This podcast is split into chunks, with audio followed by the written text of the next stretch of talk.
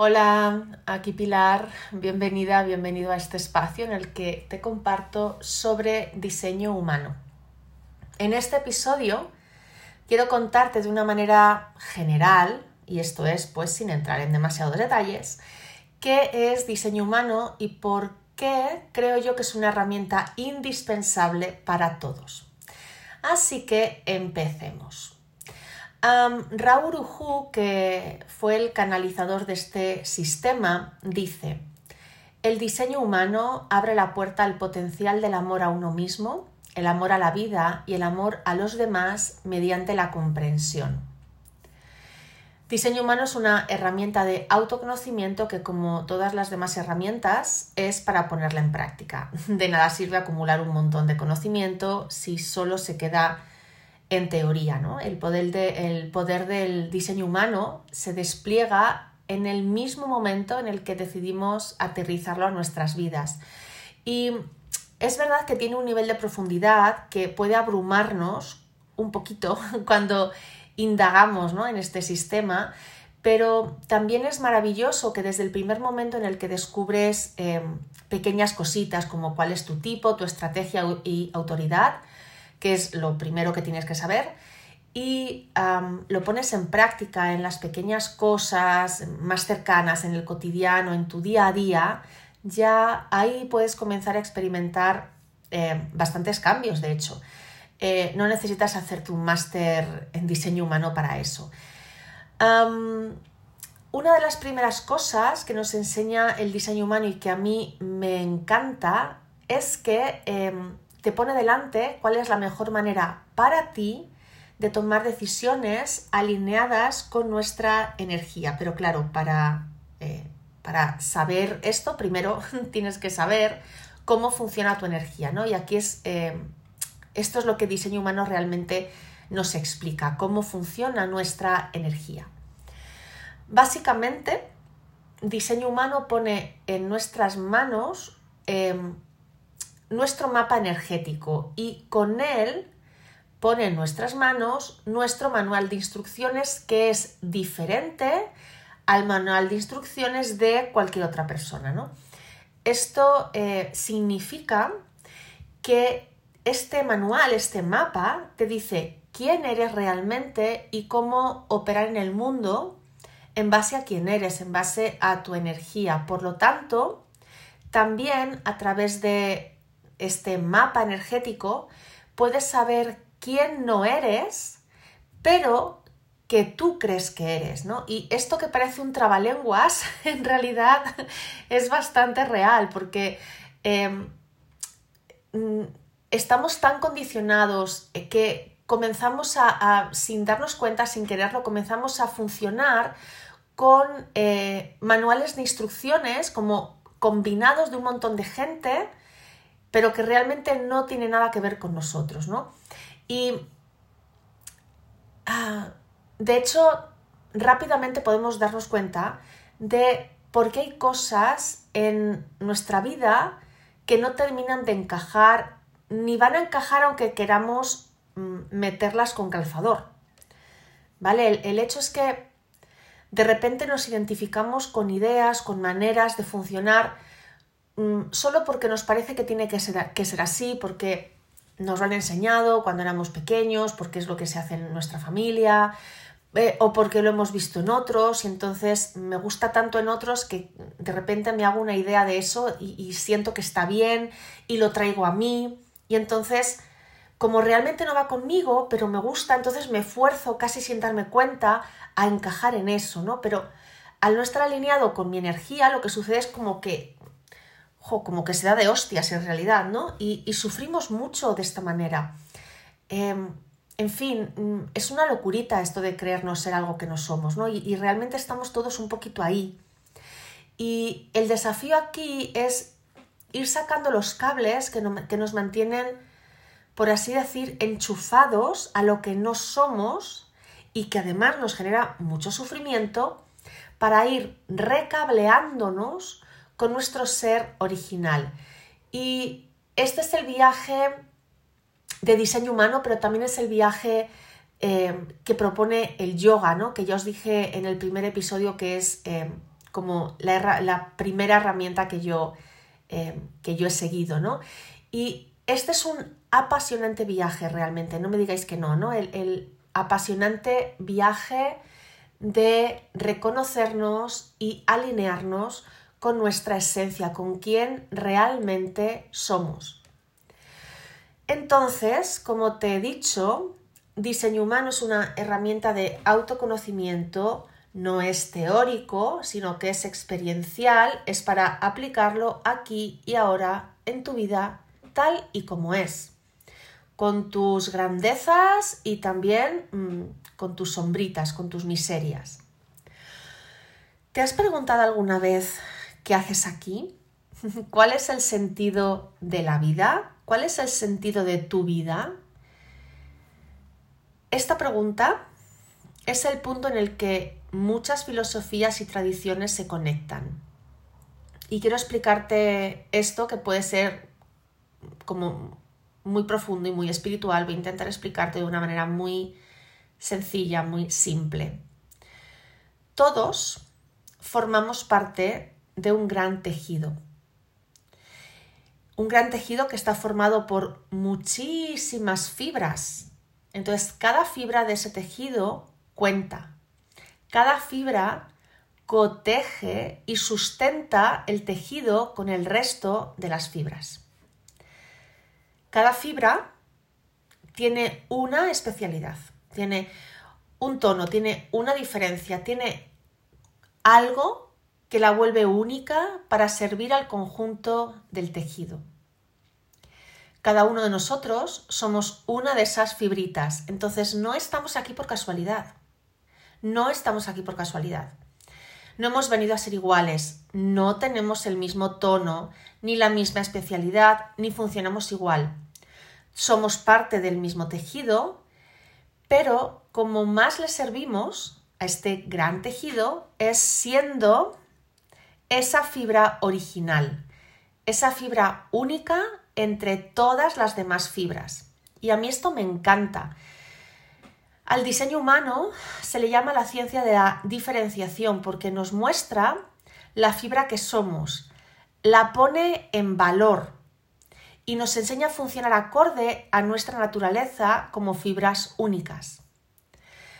Así que cuando comienzas a comprender tu diseño, lo que sucede es que hay un reconocimiento, hay una aceptación y hay un despliegue de amor.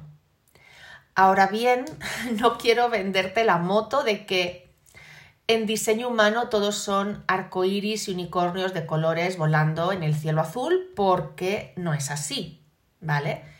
Si hay un encuentro con uno mismo y es maravilloso, pero a medida que vamos em, como descubriéndonos a nosotros mismos en ese encuentro honesto y amoroso con nosotros, antes, durante o después, uno va a encontrarse con capas y,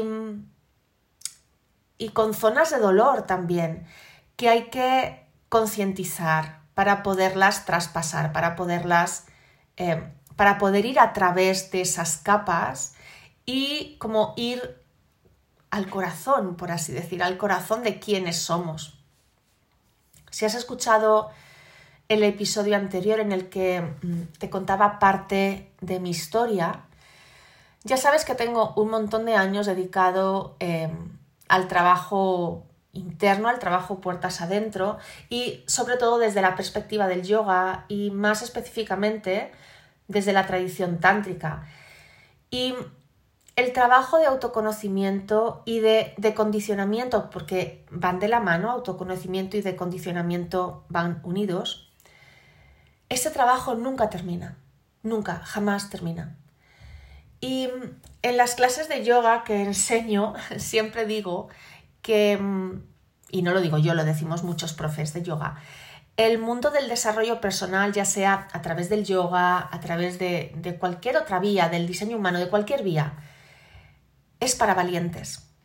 Es para valientes porque hay que tener el coraje, la gana, la valentía de, de traspasar todas esas capas, de encontrarnos con esas capas, con esas capas que, ya digo, algunas son de dolor, de encontrarnos cara a cara con eso y aún así seguir viajando hacia el corazón de quienes somos. Ok, quiero seguir contándote que, se me pasa el rato. la información de diseño humano nos llegó no hace mucho, eh, realmente fue en 1987 y esto para mí también ha sido, em, al principio reconozco que fue un poquito hubo un poquito de resistencia para mí ahí, porque fíjate que yo, em, que vengo del, del, mundo del yoga, ¿no? que es una ciencia milenaria, todo el mundo sabe eso, de repente encontrarme con algo que realmente es novedoso, ¿no? es muy reciente en el tiempo, para mí fue así como una especie de, choque, pero bueno, pasada la resistencia inicial, como le vi realmente tanto, tanto valor, pues em, ahí como, como que he seguido ¿no? en ello. entonces, diseño humano fue canalizado por Raoul Uhu, que, em, que fue un señor em, canadiense que se vino a vivir a la isla de Ibiza y fue canalizado como una herramienta para ser compartida para el despertar del ser humano. Y la cosa aquí es que cuantos más conozcamos, cuanto más sepamos de diseño humano todos, pues realmente más en armonía podremos vivir, porque como dije al inicio, es una herramienta que se basa muchísimo en la comprensión de cada ser, ¿no? Entonces, cuantos más conozcamos esta herramienta, más comprensivos nos volveremos y eh, cada uno podrá cumplir, cumplir mm, con libertad el rol para el que ha venido a ser, para el que ha sido diseñado en esta vida. Entonces, es una síntesis de sistemas antiguos como la astrología, el, eh, el I Ching chino, el sistema de chakras hindú, que tiene ahí alguna diferencia que luego la comentaré, y la cábala, esto en cuanto a sistemas antiguos. Pero también, em, también comprende ciencias contemporáneas como la física cuántica, la genética y la bioquímica. Así que se casan mágicamente en todos estos conocimientos ancestrales con los más modernos y científicos. Eh, se integran los datos, es, es una pasada, se integran los datos astrológicos, con los 64 hexagramas del I Ching, que a su vez se corresponden con los 64 codones del ADN, que a su vez están relacionados con los aminoácidos. Entonces, bueno, yo no entiendo mucho de esto, la verdad, pero a mí me da mucha confianza, mucha paz, que, que haya como esta integración tanto de, ciencias antiguas como de ciencias modernas y científicas. De hecho, en, mi, en el curso de formación profesional que, estoy haciendo de diseño humano, hay algunas personas que son eh, médicos, hay una persona que es especialista, que es bioquímica y que está especializada en ADN y realmente comentan unas cosas que, ¿sabes? Como desde este aspecto científico que a mí me da, me da, si hay alguna parte de mí como que se tambalea, en ese momento em, deja de tambalearse totalmente porque, porque veo que, es como súper real, ¿no? si aún no sabes nada sobre tu diseño, yo te animo a que ahora mismo o cuando tengas un ratito, si ahora no puede ser, que entres en, que entres en el Internet y que en Google escribas, eh, bueno, esto puedes hacerlo en varias páginas web. ¿eh? Simplemente si en Google pones em, descargar mi gráfico de diseño humano o algo así, o, directamente pones em, Human Design Hispania, en, estas, en este tipo de webs vas a ver la opción de ingresar tus datos de nacimiento, que son la fecha, la hora exacta o lo más exacta posible, esto es importante, y el lugar de nacimiento, y ya con eso vas a poder acceder a tu gráfico. Eh, este gráfico que vas a ver arroja toda la información energética de ti. Y bueno, pues eh, normalmente, ¿no? Al principio no vas a entender nada, ¿vale? Vas a ver un montón de números, planetas, una silueta humana con cuadrados y triángulos, em, algunas cosas ves que están coloreadas, otras no, vas a ver canales, em, cosas que están coloreadas en rojo, cosas que están en negro y todo esto que al principio puede ser un poquito abrumador al verlo, realmente te está diciendo cómo es tu energía y la manera en la que tu energía se vincula armónicamente con el mundo. Quiero explicarte un poquito eh, este gráfico, ¿vale? Así por encimita para que te vayas haciendo una idea. Dentro de esta silueta humana que vas a ver en tu, en tu gráfico, en tu mapa, eh, los cuadrados y triángulos se, corresponden con los centros energéticos o con los chakras. En el sistema de diseño humano hay nueve chakras y no siete, como hay en el, en el, sistema hindú, ¿vale? Porque se considera que en este momento somos un ser en tránsito que pasa de tener eh, siete centros perdón, a nueve centros, ¿vale? Ya que dos de ellos se subdividen. Vas a ver también unos canales que son los que conectan unos centros energéticos con otros y también vas a ver unos numeritos dentro de, los, de estos centros energéticos que se llaman puertas, ¿vale? Y que están en los extremos de estos canales energéticos. Las puertas es lo que está en conexión con la parte del I Ching, ¿vale? Que son los, los, cada uno de los 64 hexagramas del I Ching son las puertas que luego se plasman en este, en este mapa energético, ¿vale? algunos centros, algunos canales, algunas puertas, verás que los tienes pintados, ¿vale? Ah, los numeritos de las puertas que tengas pintadas son los mismos numeritos que vas a ver en las dos columnas a los lados junto a los símbolos de los planetas. Solo que en este caso, cuando están en las columnas, estos numeritos van a venir seguidos de una coma con un decimal, ¿vale? Ahí no voy a entrar porque sería como dar demasiada información y te puede estallar la cabeza con, tanta cosa. Pero realmente todo tiene un sentido, ¿vale? Y vamos como eh, desde lo macro a lo micro, ¿vale? todo lo que está pintado en tu diseño es lo que decimos que está definido, ¿no? Y lo que está definido es la energía y son los aspectos de tu ser que están estables en ti, que son tuyos, que están fijos, ¿vale? Podríamos decir que todo lo que está pintado, definido en ti, es tu naturaleza, lo que te pertenece por definición. Verás que cada persona, si sacas Em, si sacas tu gráfico y también sacas el gráfico de tu pareja, de tus hijos si tienes o de tu gente cercana, que realmente es muy recomendable, vas a ver que cada persona tiene unos centros, unos canales y unas puertas definidas, ¿vale? Cada diseño es diferente porque acuérdate que diseño humano se basa en la diferenciación, que honra la diferenciación, lo pone en valor, ¿vale? Así que cada diseño es diferente. Todo lo que esté en blanco de este mapa son los lugares que llamamos lugares de exploración de diferentes temáticas, ¿no? Son, eh, son esos lugares donde vas a experimentar mm, esas energías, pero absorbiéndolas de los otros, ¿vale? Y también estando en contacto con el entorno, con los tránsitos también de los planetas. Entonces, para empezar, lo principal que tienes que saber es tu tipo energético y la estrategia, que es que esto va, va unido, ¿vale? Tipo energético y estrategia va junto. Y la autoridad. Hoy no quiero hablarte de la autoridad porque sería, vuelvo a decir, demasiada información, perdón, que no es necesaria tanta información desde el inicio, ¿vale? Quiero más bien hablarte de los tipos energéticos muy en general, ¿vale? Estamos de momento en lo, en lo macro.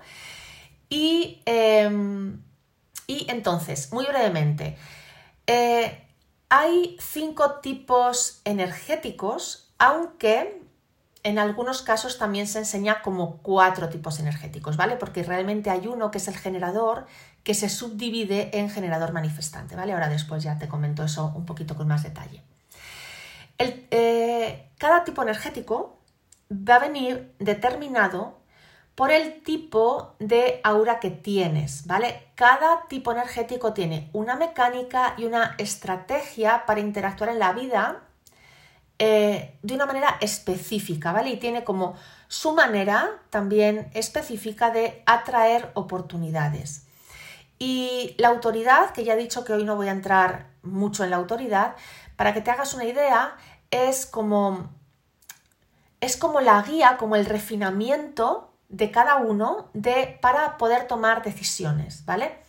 Y a mí algo aquí que me, me impactó mucho es que no tenemos ninguna autoridad que esté en la cabeza. Fíjate que sí tenemos en la cabeza dos centros energéticos, pero no tenemos ninguna autoridad interna, o sea, no tenemos, no estamos diseñados para poder decidir en base a lo que nos dice nuestra mente.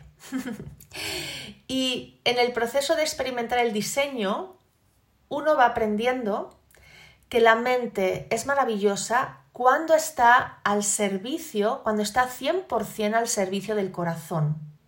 ¿Vale? Esto, em, yo que vengo del mundo del yoga, es algo que, está en, multitud de, de, enseñanzas yógicas, ¿no? Que la mente es un instrumento estupendo, pero que, ejerce ¿no? su, su 100% cuando está puesta al servicio del corazón. Y según diseño humano, el, el corazón se expresa a través de la autoridad en el cuerpo, no en la mente, en el cuerpo. Ok, veamos brevemente, por encimita, estos tipos energéticos. Entonces, Está el tipo generador y generador manifestante. Estos dos a veces se explican como un solo tipo, ¿vale? Porque tienen el mismo aura y más o menos la misma estrategia, pero sus dinámicas son algo diferentes, ¿vale? Porque el generador manifestante es un, podríamos decir, o, yo lo veo como, como un híbrido entre el generador y el manifestador, que es otro de los tipos, ¿vale? Em, entonces, bueno, a mí me gusta más explicarlo como dos tipos, ¿vale? Entonces tenemos el generador, el generador manifestante. Después está el proyector, el manifestador y el reflector. Cada uno de estos cinco tipos em, va a estar determinado por los centros energéticos que estén definidos en tu diseño, ¿vale? Y cada tipo viene a cumplir con un rol en este tejido que es la vida. Entonces, esto, ¿no? Pues voy a hacerte una pequeña intro a cada uno de los tipos, eh, pero bueno, te recuerdo que voy a desarrollar pues cada uno más en profundidad en los próximos episodios, así que sígueme para saber más de ti. empecemos por los generadores. Yo soy de este tipo. los generadores y generadores manifestantes estamos diseñados para trabajar en aquello que nos gusta. Esto es un temazo. Somos los únicos que tienen el centro sacral definido y mm, este centro, el centro sacral, es como una pila de energía vital. Puedes verlo como la pila duracel del, del conejito, ¿vale? Es energía constante y sostenible en el tiempo. Entonces es el único tipo que viene diseñado para trabajar, para trabajar, para trabajar de manera constante. Y mm, fíjate aquí que entre generadores y generadores manifestantes somos un 70% de toda la humanidad. Y es por eso que el 30% restante tienen todo un temazo, todo un dilema con la energía constante, con el esfuerzo y el trabajo porque están súper condicionados por la energía del 70% de los generadores.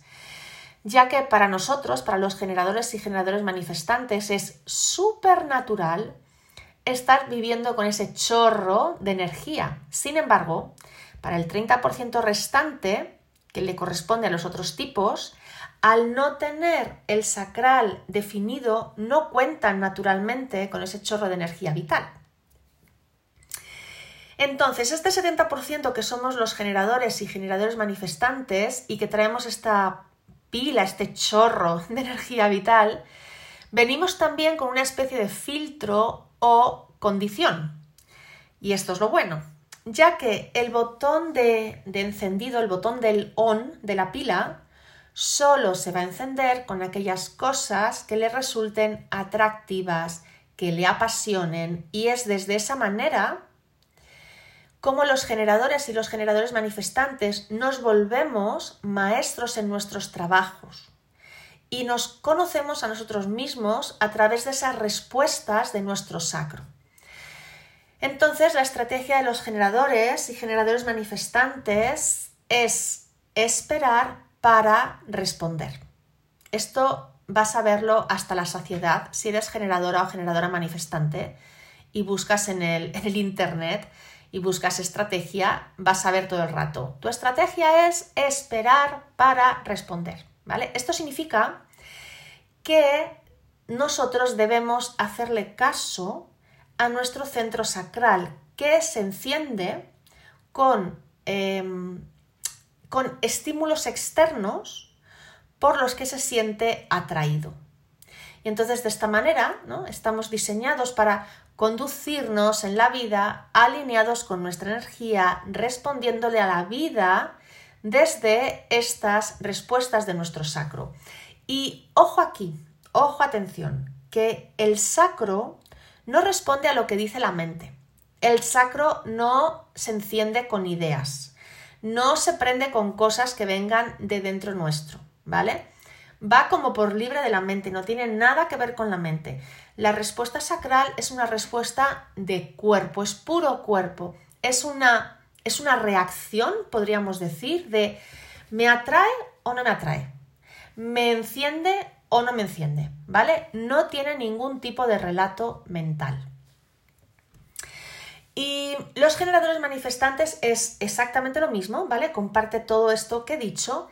Lo único que se le añaden algunas cositas, ¿vale? Algunas otras cositas que ya veremos en otros episodios donde desarrollaré con detalle cada uno de los tipos. De momento, quédate con esto y ya está bien. Vamos al siguiente tipo, que es el tipo proyector, que ocupan más o menos un 20% de la población y su estrategia para las decisiones importantes también es una respuesta.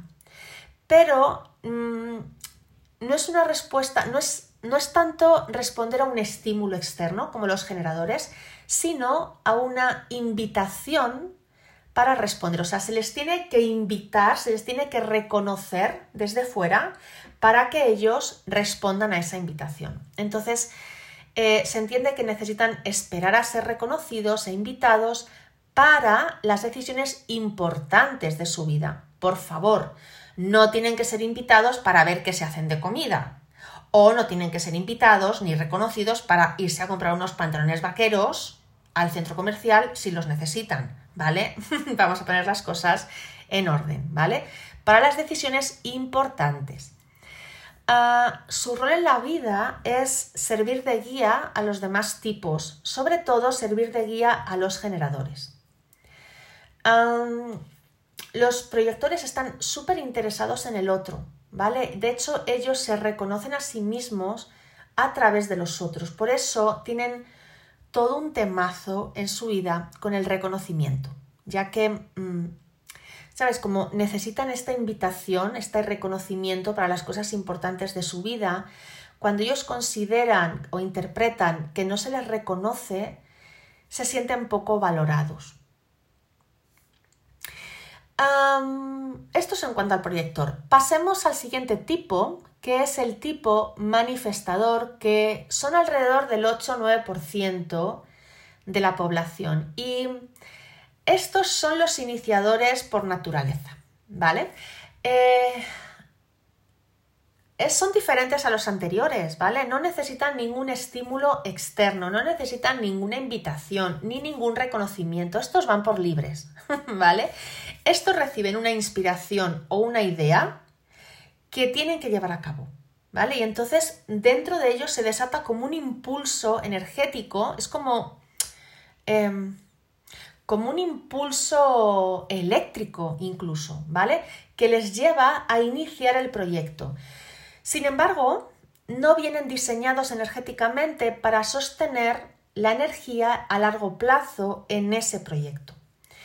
Y mm, estos, los manifestadores, eh, tienen todo un temazo con el control, mm, porque ves que son súper independientes, son súper libres, son muy transgresores. Entonces, eh, socialmente, como el grueso de la sociedad es, ¿no? este 70% son generadores, eh, se les ha marcado muchísimo los límites. Es como son bastante incomprendidos.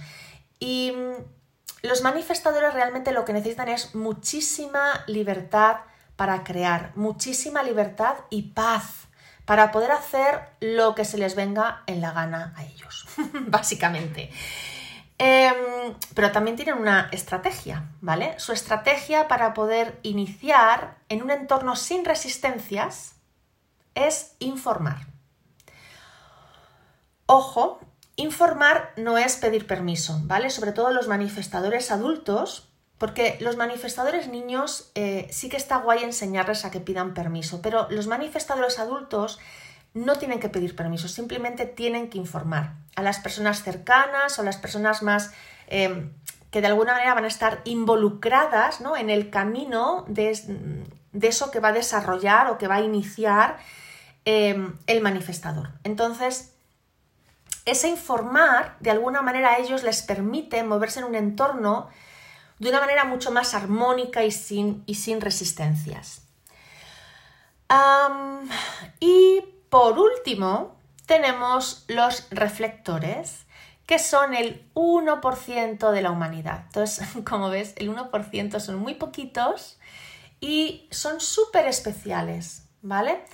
Eh, los reflectores no tienen ningún centro definido en su diseño, ¿vale? Todos los centros están en blanco. Pueden tener puertas definidas, pero no van a tener canales definidos y por lo tanto tampoco van a tener centros definidos.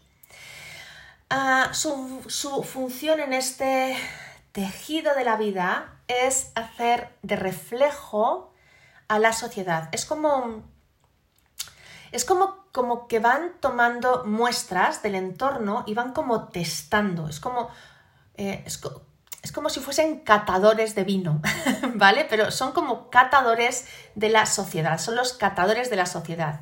Así que son como los termómetros de la humanidad y son los que nos dicen cómo estamos como sociedad, ¿vale? Jo, realmente si tienes la fortuna de estar con un reflector y ves que el reflector está contento, está feliz, está en paz, te está diciendo que la situación está ok. Es una maravilla tener a reflectores cerca, la verdad. Lo que pasa es que como hay tan poquitos, ¿no? Pues no es tan tan fácil tener eh, muchos amigos reflectores. Em, al tener los centros abiertos, ellos reciben, eh, reciben como el, tono energético, el tono emocional, reciben, reciben todo del entorno y nos lo muestran, ¿vale? Son como espejitos. entonces, bueno, claro, puedes imaginarte, ¿no? Para ellos es súper importante estar en entornos favorables. ¿eh? Mm, cada día, esto es muy divertido, cada día ellos se sienten diferentes, ¿vale? Porque como están todo el rato, mm, están todo el rato siendo influenciados por los demás, ¿no? Por el entorno, por, eh, por la información de los planetas, mm, están, cada día es como una sorpresa para ellos, ¿no? Por eso necesitan como abrirse al, misterio, a la sorpresa, ¿no? A lo, a lo que les trae cada día, al, sentimiento diferente ¿no? de cada día. Y también por eso su estrategia para tomar decisiones importantes en la vida es la más especial de todas. Necesitan tomarse un ciclo lunar que son 28 días. Y esto tiene su sentido porque como, eh, como cada día eh, tienen como, como rollos diferentes, ¿vale? Van a estar como tan influenciados por, el entorno, para tomar las decisiones importantes necesitan hacer como un test como a largo plazo, ¿vale? Para, poder ver, ¿no? Pues para poder em, de ahí extraer su decisión.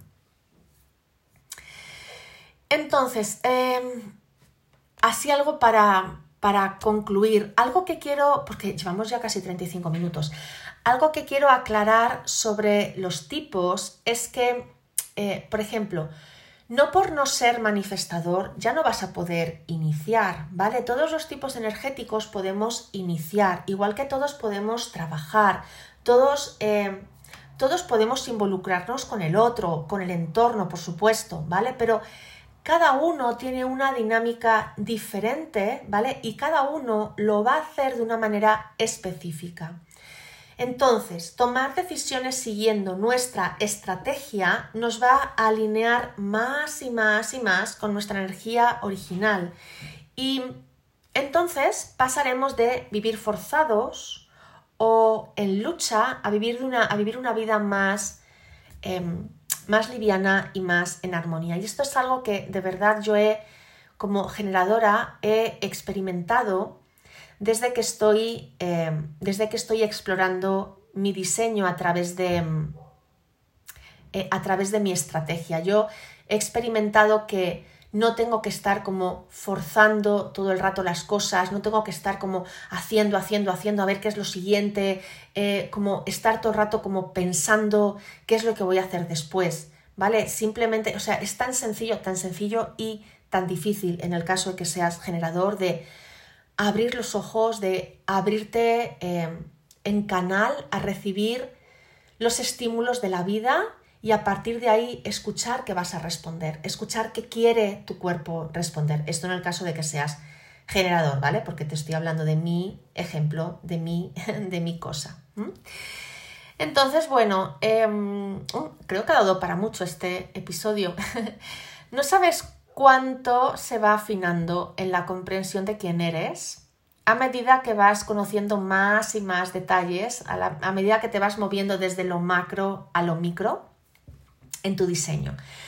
Así que bueno, pues te iré desvelando más cositas en próximos episodios.